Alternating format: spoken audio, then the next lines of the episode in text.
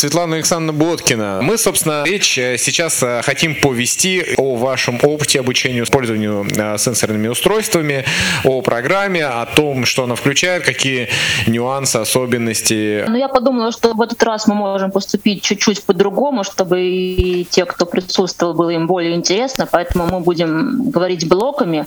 Окей. Я расскажу какую-то часть материала, потом поотвечаем на вопросы, и еще из-за того, что такое интернет, чтобы если какие-то вопросы были, чтобы мы на них ответили, а потом уж как дело пойдет.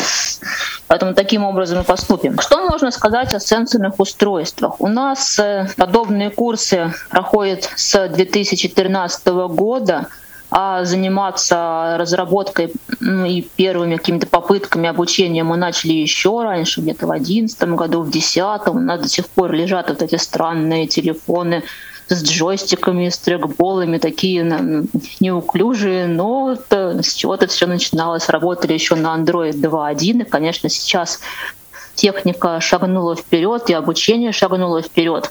И если изначально мы обучали сразу двум видам устройств на обеих платформах, на iOS и на Android, потому что это была новинка, никто вообще толком не представлял, что это такое сенсорное устройство, зачем оно нужно и как вообще им пользоваться, то сейчас ситуация уже чуть-чуть другая, уже таких людей, которые бы вообще не знали, что такое сенсорный телефон, остается все меньше. Теперь мы разделили разделили эту программу нашу на две части. Наша учебная программа рассчитана на 11 учебных дней. У нас проходят групповые занятия, то есть у нас не индивидуальное обучение, а обучение в группе. Группу мы стараемся набирать по 4 человека, и это даже не из-за того, что мало оборудования, просто если у вас в группе много людей, то это тяжело как самим обучающимся, так и преподавателю. Особенно если у вас в группе все начинающие пользователи, то если их будет 5, 6, дай бог 7 и 8, вы просто к концу занятия будете чувствовать себя как выжатый лимон, будете бегать от одного к другому, и ничего хорошего в итоге не получится. Поэтому если планируете групповые занятия, то большие группы мы собирать не рекомендуем. Но если люди такие уже продвинутые, у вас какая-нибудь последующая ступень обучения, то здесь уже можно набирать то количество людей, которые вы считаете оптимальным. У нас занятия проходят э, каждый день и весь учебный день, то есть 8 академических часов, 4 пары конечно, такой очень насыщенный график, и бывает э, сложно как ученикам, так и преподавателям. Ну, у нас просто такие условия, что люди приезжают из регионов, и мы не можем себе позволить как-то дробить учебные курсы. Но если организовывать группу, вы будете у себя в регион. Ну и, естественно, каждое занятие должно быть такой, такой законченный блок. Если в какую-то тему начали, то вот сделайте так, чтобы занятие у вас дошло до какого-то логического финала. И уже потом на следующий день либо продолжаете какой-то блок от этого занятия, либо уже какая-то новая тема. Ну, естественно, ближе к концу занятия лучше новую тему не начинать, а если осталось какое-то время, то уделить это время повторению пройденного материала. Ну и, естественно, все темы должны быть выстроены от простого и элементарного до более сложного. И формируя программу, вы должны учитывать а, то, что уже умеют ваши ученики или не умеют, и то, что им а, может пригодиться. Ну, то есть, если вы понимаете, что у вас а, люди просто не осилят какие-то очень сложные темы, то не стоит их давать а оставить, может быть, на потом, что когда человек станет более уверенным пользователем сенсорного устройства, потом придет еще раз на занятие и пройдет как бы такую вторую ступень. Но, естественно, то, что изучается в первую очередь, это жесты. Такая, ну, мне кажется, базовая тема. Потому что если человек не знает жесты, ни Android, ни iOS, то, собственно, пользоваться сенсорным устройством он не сможет полноценно какие бы голосовые помощники и ассистенты не стояли, все равно руками придется делать что-то, и жесты человек должен знать. У нас на жест отведено достаточно много времени, это примерно 10 академических часов, то есть мы их изучаем достаточно долго. И так же, как и все, начинаем от самых простых, элементарных, от смахивания, от касаний, и переходим к более сложным. Если у вас э, группа совсем начинающий и плохо представляет вообще, как выглядит, или детки могут э, плохо понимать, что где находится, или люди в возрасте. Поэтому стоит уделить особое внимание внешнему виду устройства в таких случаях рассказать вообще, какие кнопки бывают физические, где они располагаются, как вообще происходит э, процесс связи, если можно так выразиться показать, где вставляется сим-карта. Делать это нужно именно на том устройстве, которое у человека есть. То есть, если он к вам пришел уже со своим устройством, есть комплект оборудования для обучения, то сначала вы показываете на этом комплекте, а потом уже выясняете всякие нюансы с учащимся, как это все происходит у него на его собственном телефоне. Конечно, показываем, как э, вставлять сим-карту, потому что сейчас э, всякое бывает, и не всегда есть возможность ну, помочь вставить сим-карту, поэтому это тоже надо учитывать. Если есть возможность, то можно использовать какую-нибудь э, старую сим-карту, которую нельзя испортить, как там сломать, контакты повредить. Но если нет, можно аккуратно показывать на рабочей сим-карте. При желании можно, ну, при необходимости можно изготовить какие-либо макеты, которые будут демонстрировать экран сенсорного устройства, расположение элементов. Нас в учебном центре раньше был такой макет, и люди с удовольствием изучали телефон вот таким вот способом. Сейчас это как-то уже потеряло немножко актуальность, макет куда-то затерялся, так это было такое устройство где-то размером А5 с наклеенными кнопочками, ярлычками. В общем, такое произведение искусства, можно сказать. Сами жесты, вернемся к их выполнению. Преподаватель должен тщательно следить, чтобы ученик все эти жесты делал правильно чтобы делал их пальцами, не использовал для выполнения жестов локти, плечо, в общем, чтобы двигалось только пальцы и кисть руки. Этим э, вы убережете соседей от того, чтобы человек, не дай бог, никого-то не ударил. И плюс э, таким образом у человека не будет уставать рука, потому что если человек использует всю руку, то, соответственно, это нагрузка на мышцы, и через некоторое время просто будет усталость. Человек не сможет комфортно работать на сенсорном телефоне. Более сложные жесты, которые подразумевают, например, касание с удержанием или какие-то сложные комбинации, которые используются для редактирования текста. На первом этапе, можно не изучать, можно просто рассказать, что такие жесты имеются, а изучать их подробно тогда, когда будет у вас соответствующая тема. Ну, например, редактирование текста. Тогда уже можно эти жесты подробно рассмотреть. Потому что жестов достаточно много, и будьте готовы, что у вас учащиеся с первого раза, скорее всего, весь объем этой информации не воспримут. Придется как-то бить эту информацию на блоке, давать дополнительное время на занятия, чтобы учащиеся могли потренироваться, выполнять эти жесты. И вот для таких тренировочных упражнений хорошо подходят э, какие-нибудь несложные игры. Ну, когда-то когда готовили курс, набрали такой небольшой набор этих вот доступных игр, и у нас преподаватели до сих пор предлагают эти игры учащимся, они им нравятся. Например, это игра такой джин акинатор, который угадывает персонажей. То есть там элементарный набор жестов, смахивание, чтобы найти вопрос, и касание, чтобы выбрать правильный ответ. Также есть интересная игра Сапер. Это на Android устройстве. Там нужно отмечать мины. Тоже используется смахивание, касание, еще касание с удержанием двойное. Будьте готовы, что не все у вас э, ученики, особенно постарше, захотят сразу играть, потому что, знаете, что я буду играть, я же уже взрослый, что вы мне здесь какие-то игрушки даете. Объясните, что мы играем не для того, чтобы играть, а для того, чтобы именно научиться пользоваться телефоном. Потом ребята втягиваются, и взрослые с удовольствием играют. Поиграли, выучили простые жесты, перешли к более сложным.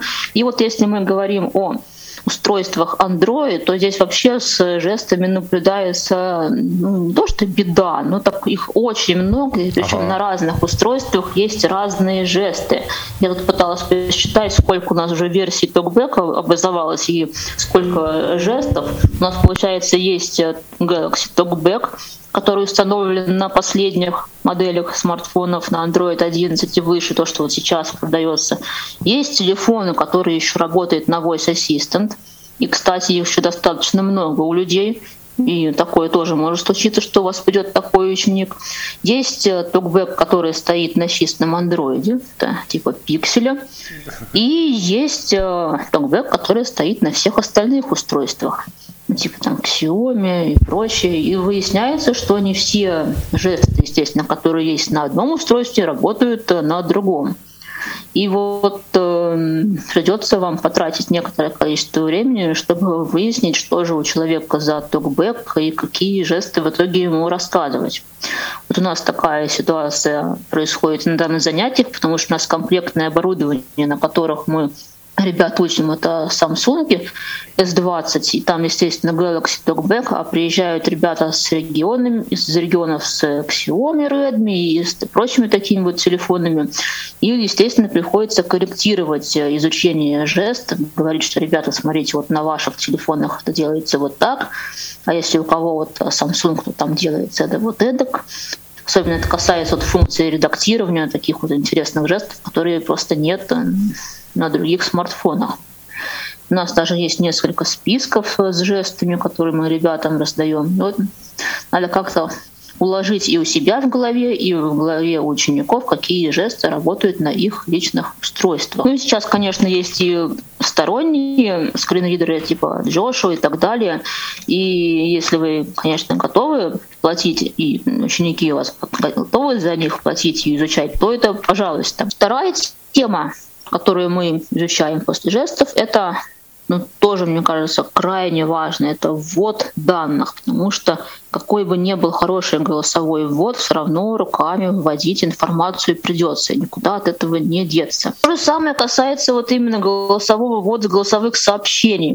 Вам тоже могут ученики сказать, зачем я буду все это писать, я могу голосом наговорить. Вот это вот вообще вот сложно их вот от этого отучить, потому что не все умеют правильно записывать голосовые сообщения. И мы пока слушаем голосовое сообщение, узнаем все и о погоде, и о природе, и о родственниках, и вот, ну, а когда дело дело дойдет до сути, уже замучаешься слушать.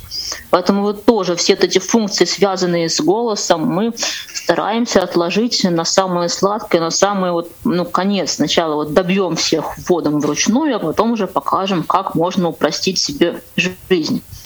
Ну, конечно, приходится с этим, да, бороться. И еще какая проблема возникает, что бывают люди, которые не знают компьютера, у которых никогда его не было. И тут проблема даже не столько человеку набрать текст на сенсорной клавиатуре, а сколько выучить расположение букв на клавиатуре. И если русскую раскладку худо-бедно еще народ представляет, то вот э, с английским алфавитом беда-беда. Набрать какой-то адрес э, в интернет-браузере или еще что-то, это просто проблема. И мы вот обычно готовим ряд э, заданий, которые ребята могут э, на занятиях выполнять именно с английскими сайтами, с какими-то электронными адресами, чтобы человек уже понимал, зачем ему еще нужен вот такой руками. Потому что никакие имейлы английские корректно, я думаю, голосовым вводом не ведутся. И не, не всегда они добавлены в контакты, не всегда есть возможность какой-то а, сайт э, набрать э, русскими буквами в поиске. В общем, английская раскладка тоже очень нужна и важна. И вот как раз, коли я заговорила о заданиях, то продолжим на эту тему.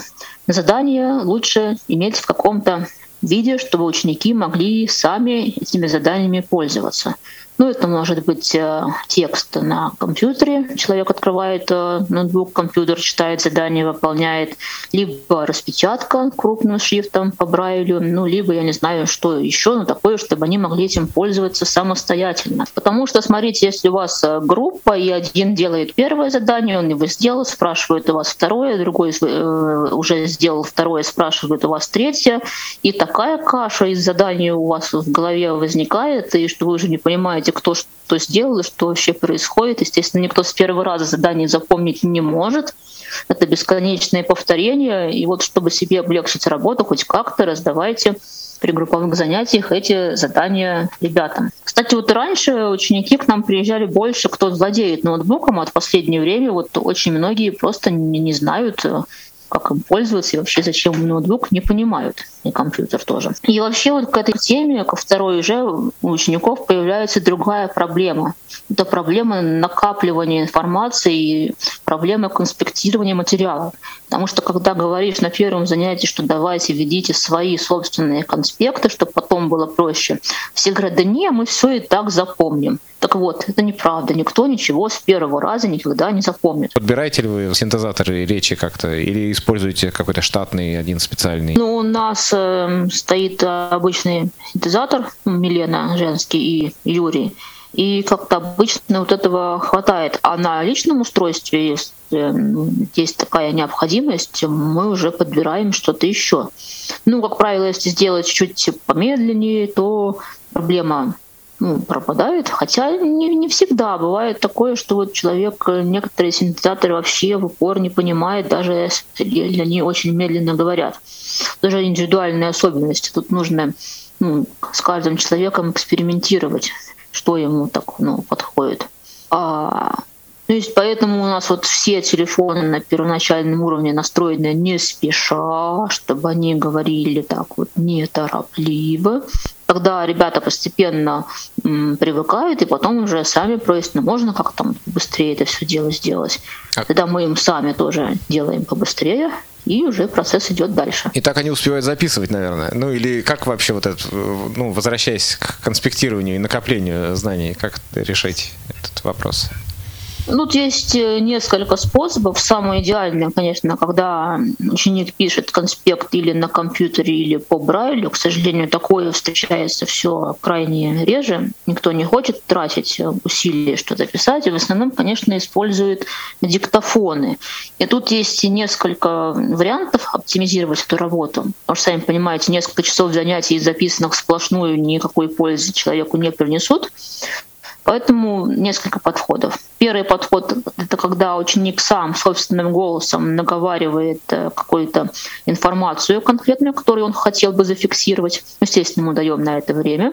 И человек ну, таким негромким голосом говорит в диктофон и все это записывает. И второй вариант, когда какие-то ключевые моменты ребята просят э, надиктовать именно под запись на диктофон. Это все дружно включают диктофоны и преподаватель какой-то блок самый важный под запись.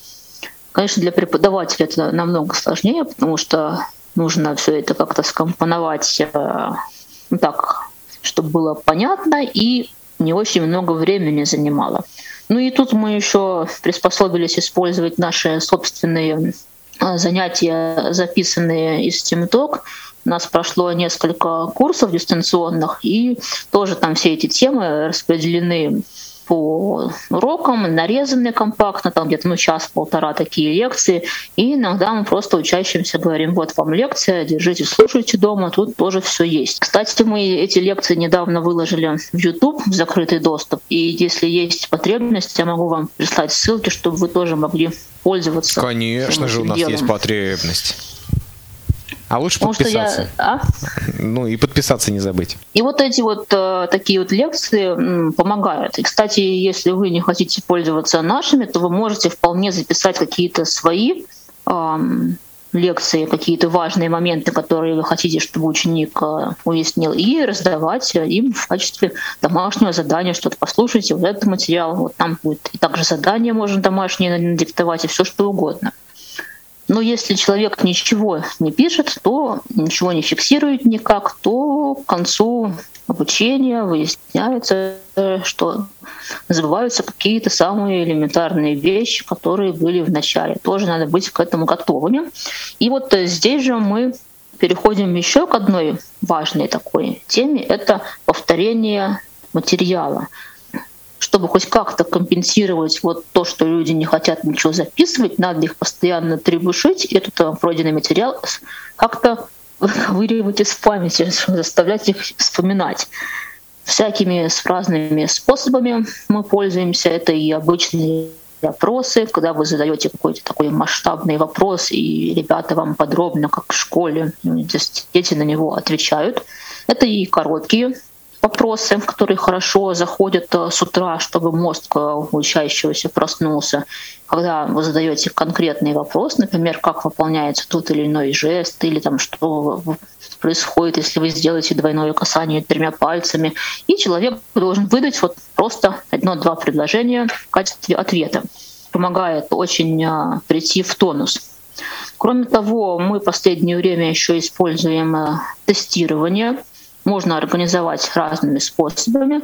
У нас были и Google формы, когда учащиеся выбирали ответы, были и HTML тесты тоже, когда человек на компьютере все это выполнял. А сейчас мы все эти тесты объединили в один сборник. Вот буквально вот в ближайшее время выпустим отдельное методическое пособие, где будут все эти материалы собраны.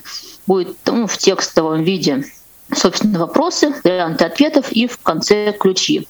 Такое небольшое подспорье для преподавателя. Так что опрос очень важно. Можно проводить опросы и в начале занятия, повторяем, повторение пройденных тем накануне, и в конце занятия, когда уже вот есть какое-то время, чувствуете, что на новая тема уже никак не зайдет, тратить время на какие-то моменты из повторения пройденного.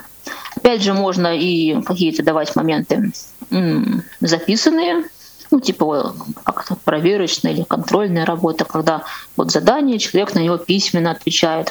Такое, наверное, может еще пойти при онлайн обучении, когда вот есть потребность как-то проконтролировать э, знания, а возможности это встретиться лично нет. Вот вы даете задание, человек вам присылает эти ответы, вы это все анализируете, потом уже при личной встрече обсуждаете, какие были вопросы, какие были ошибки. Voice ассистент, допустим, человек пришел с этим телефоном, с voice ассистентом установлен. Есть ли смысл как бы вот ее удалять, поставить толбэк и учить этому, потому что он обновляется, как бы, да? Толбэк вряд ли будет сильно обновляться на тех старых телефонах. Поэтому ну, тут вообще надо понимать, будет ли человек в ближайшее время этот телефон менять. Если он через какое-то время его сменит на что-нибудь более современное, то, естественно, нужно поставить токбэк и уже учить жест. А если он говорит, что нет, ребята, у меня нет желания, нет возможности в ближайшие там 3-4 года менять телефон, то пусть изучает твой ассистент. Он, в принципе, достойный. И во многих случаях э, именно на тех устройствах работает даже получше, чем токбэк. А вот э, сказали, что для изучения жестов э, используются, ну, то игры там, да, мы уже пом- ждем и помним. Вот. А для изучения клавиатуры, э, вот э, что, ну, ну, просто переносим клавиатуру от компьютера и изучаем, или есть тоже какие-то там приложения, или, может быть, задания, которые, с помощью которых э, можно человека, там, типа, ввести свой пароль от почты, да, пока не ведешь. Ну, то есть, как, как тут можно человека заставлять э, учиться печатать, вот это, осваивать клавиатуру на сенсорном устройстве. Ну, я имею в виду, что вот какие задания использовать. Ну, специальных приложений, именно обучающих э, письму на сенсорном устройстве, честно говоря, мне не попадалось. А так мы ну, первое, что просим человека научиться писать, это свои фамилию, имя, отчество, потому что это такие данные, которые ну, достаточно регулярно приходится набирать на сенсорной клавиатуре, и человек должен это делать э, без ошибок. Вот такое первое задание. Потом э, небольшие стихи разбивкой по строчкам для того, чтобы ребята научились писать и знаки препинания, и ставить новую строку. Это любое ну, на ваш выбор может быть четверостишее несложное. Возможно, даже которые ученики знают, чтобы не пришлось его тысячу раз э, проговаривать. Светлана, скажите, вы советуете использовать обучающие вот в Талбеке это встроенное? Ну, мы их показываем, но в принципе не не сильно используем, потому что там э, все жесты собраны вместе, и потом порой бывает, что мы какие-то темы еще не проходили, а там эти уроки уже есть. И Потом, когда мы все более-менее изучим, вот и вот, и, и жесты, мы говорим, ребят, вот для тренировки, пожалуйста, открывайте вот этот, этот тренажер, учебник. А с чем это связано, кстати? Вроде бы как раз вот этот э, тренажер, он э, специально ведь сделан для того, чтобы человек начал, да, то есть, э, ну, там, как, э, может их сократить, они, ну, что, чтобы посоветовать разработчикам предложить? И вообще, а для VoiceOver это то же самое, ну, точно, ну, одинаково, и, и те тренажер не показываете, и от такбека тоже? Или э, отличаются они там? Ну, кстати, кстати, VoiceOver можно вполне показывать. Собственно, дальше функции, которые, собственно, для которых мы телефон и покупаем. Это как э, с него звонить и как отправлять сообщения. Тоже важные темы. Как правило, они ну, достаточно успешно усваиваются учащимися, потому что этими функциями люди пользуются, их хорошо тренировать, потому что постоянно кто-то кому-то сообщения приходят и так далее. Если говорить, да, я немножко упустила момент по количеству отведенного времени на редактирование текста примерно 8 часов плюс-минус, а на функции телефона где-то примерно по 4 академических часа на телефон и на сообщения. Ну, плюс-минус, естественно. Все это может варьироваться. Какие могут быть э, сложности при изучении телефона? Ну, это создавание, создание карточки контакта, где как раз уже приходится что-то писать. Если человек никак не научился писать, и это ему не дается, то можно попросить преподавателя заполнить телефонную книгу. Можно попробовать импортировать э, из старого телефона, если таковой имелся у Да, потом вообще никакой голосовой ввод не поможет, если он импортирует вот эти вот э, записи Машек или там Петя ну, кстати, с этим вот импортом я заметила, возникает иногда масса всяких проблем, несмотря на то, что вроде как формат один и тот же, на разных телефонах бывает разная кодировка, и при переносе данных вы можете получить либо просто тупо какую-то абракадабру из нечитаемых символов, либо у вас будет перепутаны имена с фамилией, например, или еще что-то. Или с пробелами там где-то в середине. Ну, ну да, да, да, отчества недописанные, какие-то данные не в тех полях. В общем, всякое случается. И потом переписывать исправлять тысячу контактов, а, да, то еще удовольствие. Поэтому совсем нужно поступать аккуратно. И прежде чем что-то импортировать, попросить человека удалить все ненужное. Знаете, кучу всякого, всяких телефонов симпортируйте, которыми он уже сто лет не пользуется, и потом будете еще это сами исправлять. Ну, естественно, когда у нас есть уже сенсорное устройство, мы эти контакты сохраняем э, в Google, чтобы всегда была копия. Человек будет менять телефон, чтобы второй раз с этим уже не мучиться. Как позвонить и прочее обычно проблем никаких э, не вызывает. Естественно, сначала мы учимся звонить э, с клавиатуры без помощи ассистента. Вообще поменьше нужно произносить слово голосовой ассистент, иначе никто у вас, опять же, не будет ничего никак звонить, к сожалению. Что касается смс-клиента, я, конечно, понимаю, что сейчас э, смс не так э, часто используются людьми, все-таки все перешли на мессенджеры, но штатные смс-клиент изучить нужно, потому что всякое от банков и прочее все равно приходит в основном в сообщение. Ну да, перевод, и номер телефона выглядит... и сумма. Ну да. Поэтому сообщение тоже изучаем, тоже смотрим. И как на неизвестный контакт послать. Ну, естественно, если мы смотрим сообщение и телефон, то в телефоне должна быть э, сим-карта с возможностью это все делать. Если этой сим-карты нет, то смысл в изучении этих тем немножко теряется. И тут человек может вам сказать, вот, а у меня еще есть там Nokia C5, у меня там стоит симка, я не хочу ее переставлять, сейчас пока вот телефон изучу, а буду звонить вот с C5. Ну, надо как-то убедить убедить ученика, что все-таки мы изучаем сенсорный телефон, и желательно на него и перейти, если он им хочет постоянно пользоваться, действительно освоить. А там потом еще, если его, сим-карта да. какая-то давно стоит в этом цепе, там она не того формата, это надо еще пойти, сим-карту поменять, это тоже такая. Ну да, да, да, может начаться куча проблем, которые вам придется как-то с человеком решать, вплоть до того, чтобы пойти с ним в салон и все это помочь сделать потому что там начнется же и смена тарифа, потому что на цепя там, скорее всего, не было интернета, это сенсорный телефон, на него нужно уже побольше интернета, чтобы все делать, всякие штуки классные. Ну, в общем, да, такая вот эм, воль-воль.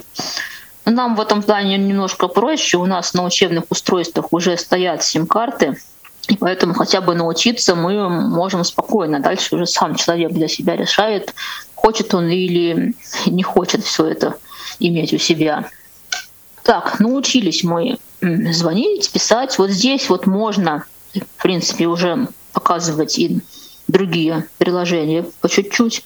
В основном я тут имею в виду мессенджеры. То, что человек скажет, я вашими сообщениями не пользуюсь, но вот у меня вот надо писать вот там, не знаю, жене, у нее WhatsApp.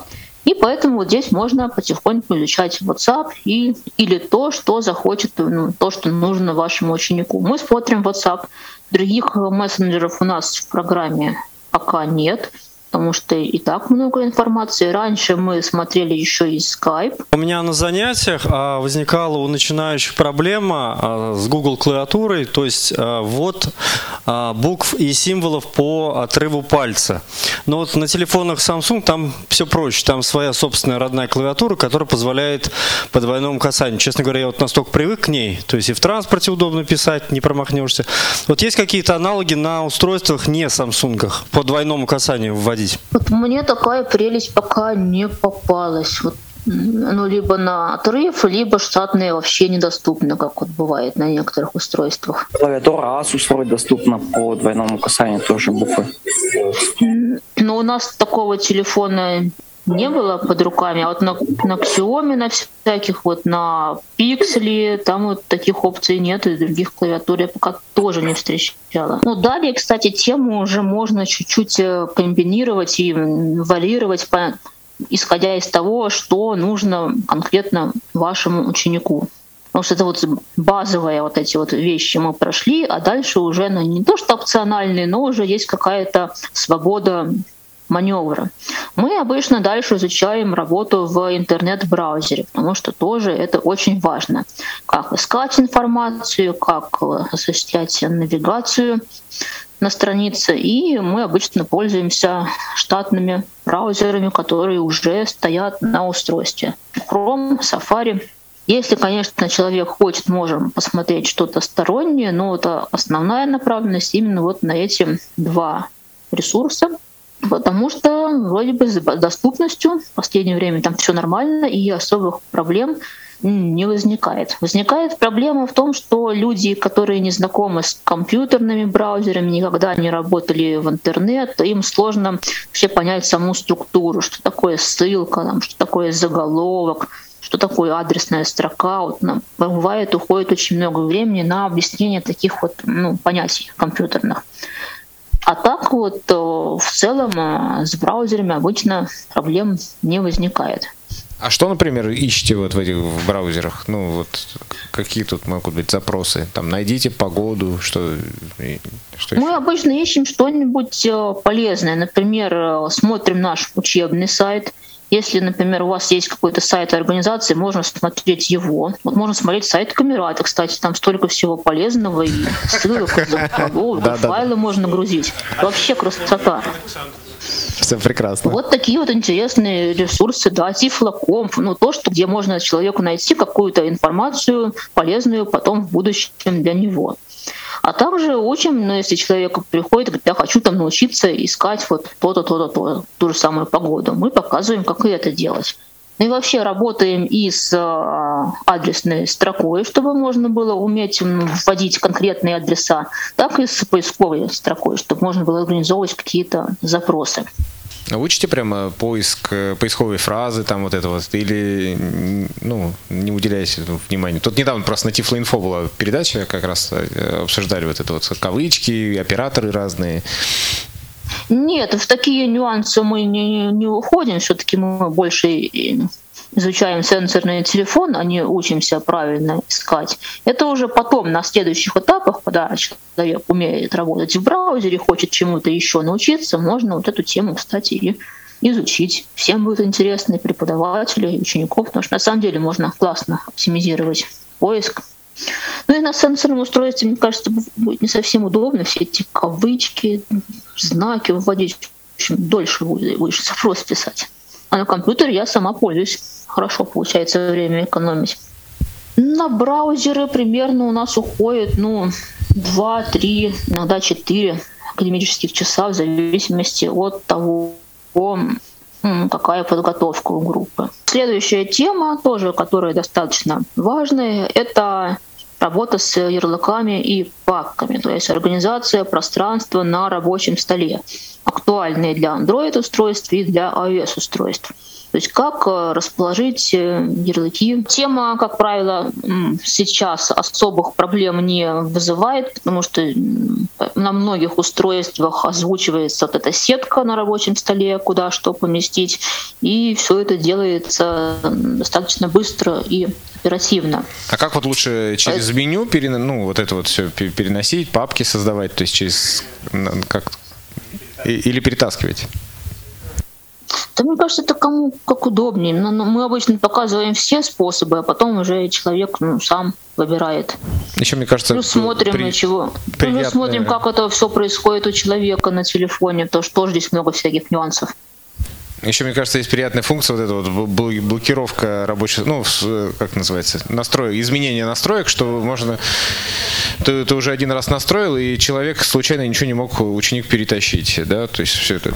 Да, то у меня был ученик очень интересный, у него все время было по 14 рабочих столов, мы кажд... чуть не каждое занятие начинали с того, что наводили порядок, и на следующее занятие он приезжал с теми же самыми 14 рабочими столами, нормально.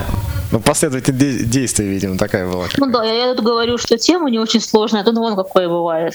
Ну, все это индивидуально. Кстати, иногда кажется, что тема легкая, а у человека вызывает трудности. Или наоборот, думаю, сейчас я буду с этим там браузером возиться сто лет, а раз, ребята все поняли. Тут никогда не угадаешь. Так.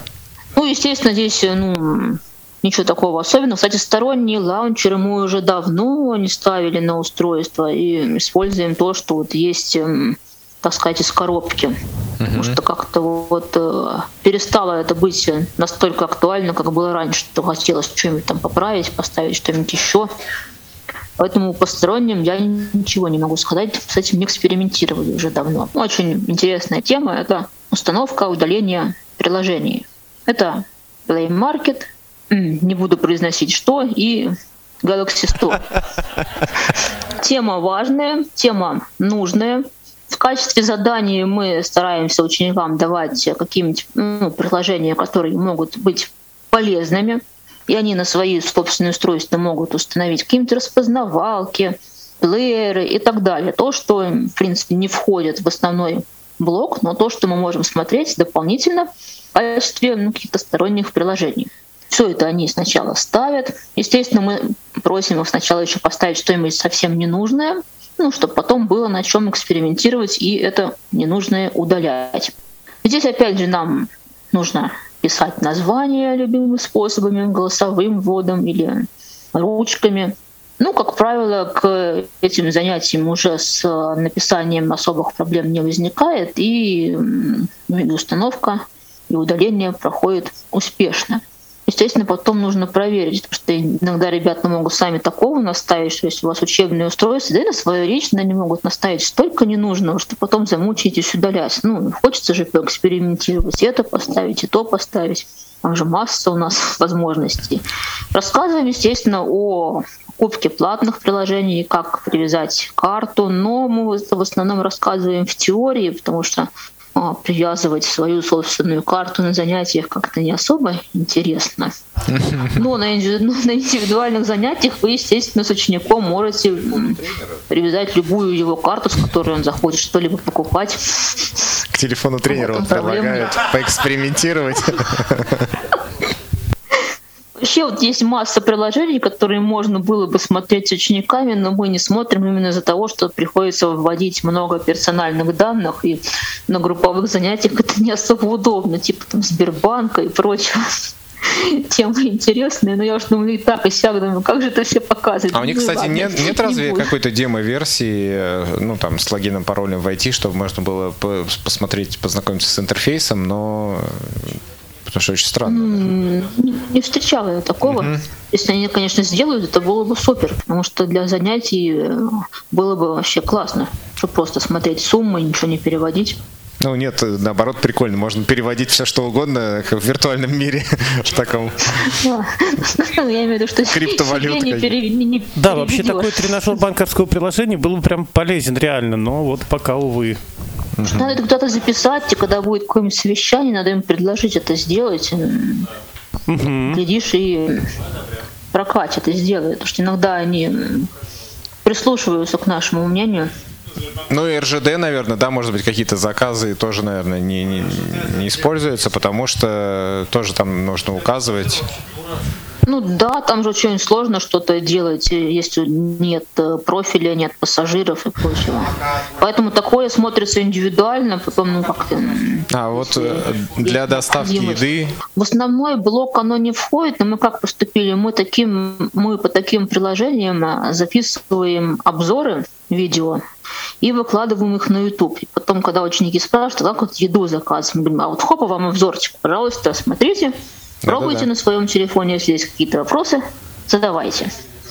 И получается, что они уже вводят свои данные на своем телефоне, если нужны какие-то ну, комментарии, там, вопросы у них, то мы это все контролируем, помогаем. А так уже, получается, все у них настроено.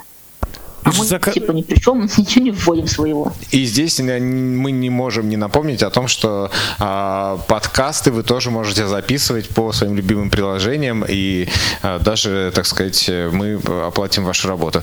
А, не забывайте очень. Не, это даже не реклама, это мину, минутка предложения, я бы сказал, какого-то, да, потому что а, еще раз, вот бывают люди там и говорят, а про что вам сделать подкаст? Да блин, если мы, мы сами можем сделать подкаст, но это же речь не про то сделайте э, обзор, хотите видеообзор. Вот. А то обратимся в КСРК и закажем им серию подкастов. Вот хорошая идея. Ну, потому что в чем проблема? Кстати, все доставки и прочее, в одном регионе будет работать одно в другом регионе будет работать совершенно другое. Это уже очень интересно, вот, ну, что там, например, у вас работает. Наверняка есть какая-нибудь служба, которой нет там в Москве или в Калининграде или еще где-то. И вот такие вот вещи будут полезны, если каждый сделает что-нибудь такое про свой регион. Это будет вообще супер. Потому что смотришь, ученик просит что-то вот э, рассказать, я смотрю, ну нет у него в регионе такого. Ну что теперь делать? А что есть? Когда же голосовые ассистенты будут? А вот, смотрите, это такая тема, которую мы условно называем работа с доступными предложениями. И в эту тему может быть помещено все, что угодно. И в первую очередь это ассистенты, всякие распознавалки э, всего чего угодно, и предметов, и текстов, читалки, плееры различные. И здесь уже все будет зависеть от того, сколько у нас еще осталось учебного времени и что конкретно хотят ученики. Голосовые ассистенты, естественно, смотрим, знакомимся. Ну, без всяких премудростей. Так, это, это все. Без всяких премудростей. А, ну, то есть э, в зависимости от э, оставшегося времени можно наполнить его разными приложениями, как раз распознавалкой. Да, это, это, и, это и библиотека, вот, и плееры, если человек хочет слушать э, аудиокниги не в библиотеке, и всякие приложения для чтения текстовых. Просмотра ТВ-каналов. Да. Ну, ТВ-каналы как-то у нас меньше используются, но все-таки книжки всякие, типа Voice Loud Reader. И вот еще такая тема, которую мы оставили в начале, сказали, что будем смотреть ее в конце, это настройки. И вот тут тоже все индивидуально и зависит от э, подготовки слушателя и от того, что ему хотелось бы выучить. Потому что, сами понимаете, все настройки, наверное, досконально ни один преподаватель не знает, потому что столько много протестировать на всех устройствах, мне кажется, просто нереально. Ну, как правило, как правило, смотрим, э, как подключать Bluetooth всякие аксессуары, как э, подключать Wi-Fi, потому что это то, что нужно всегда. Естественно, смотрим настройки того скринридера, который изучаем, настройки спецвозможностей, универсального доступа, потому что без этого никуда человек должен более-менее в этом разбираться. А все остальное уже по запросу, если можно так выразиться. А вот э, здесь э, тихо, скромнее, скромно ребята обсуждают, э, как же, где же социальные сети, и как же, это же такая важная э, задача, э, как бы тема, да, без нее же никуда, хотя, ну, такая, этот самый, ну, что нашу, вы про это скажете? В наш базовый курс социальные сети не входят, ну, во-первых, потому что на наши учебные телефоны их особо не поставишь, да сколько фейковых аккаунтов нам нужно будет сделать, чтобы везде все это прописать. А во-вторых, как мне кажется, если человек уже выучил все темы, которые я озвучивала, уж социальными сетями он разберется. Ну, конечно, да. Ну, общем, потом да. еще скажут, э, надо выучить отдельно ВКонтакте, потом научить работать в Фейсбуке, потом в Инстаграме, а этих сетей тьма тьмущая. Ну, как бы человек, э, умеющий э, работать в интернете, который знает логин, пароль, куда вводится, да, и, ну, уж там то, что он разберется, а потом его еще госуслугам научи отдельно вот это все, да? Тут главное, а вот чтобы я тебе... человек понимал общую структуру приложения, где что находится, какие-то общие правила, там, вкладки в этом месте, кнопка назад, там-то, это то-то, и тогда уже он сам сможет изучить, мне кажется, любое приложение, ну, которое только есть. А вот смех смехом, а я бы не отказался от, отдельно, от отдельного учебного курса, но так недельки на две по Фейсбуку, потому что я в нем ни черта не понимаю вообще. Записывайся ко мне Дима, мы очень Ребята, э, смотрите, по поводу соцсетей небольшой комментарий. Э, я когда начинаю курс, я всегда говорю, э, друзья мои, мы не будем заниматься изучением ну, конкретных приложений, да, мы посмотрим основные и изучайте. Вот открыли вы любую программу и начинайте с изучения интерфейса, экрана. И вы тогда ну, начнете все остальные сами понимать. Важно, чтобы человек понимал логику, как что устроено в сенсорном устройстве, что его может ожидать, и потом уже будет проще разобраться. Ну, кстати, если у вас есть возможность сделать какую-нибудь вторую ступень, третью, десятую, то можно изучать приложение до бесконечности, и вам хорошо, и ребятам... Не, ну или, например, э, пожертвовать вот этим э, разделом с голосовыми ассистентами и вот этим э, распознавалками, и действительно показать ВК, пока, или там, ну, я так понимаю, что сейчас ВК самая такая популярная. Ну, кажется, самая популярная, да. да, все там сидят. Кстати, по ВК, если вам нужна именно курс обучающий, опять чуть-чуть минутку рекламу сделаю. Мы для диалога записывали материал, как пользоваться Kate Mobile на Android и штатным клиентом для яблочного устройства. Это вышло в конце года где-то в приложениях, в пятом, кажется, номере. Но именно не в основном блоке, а в приложениях. Там чуть ли не на 40-50 минут были.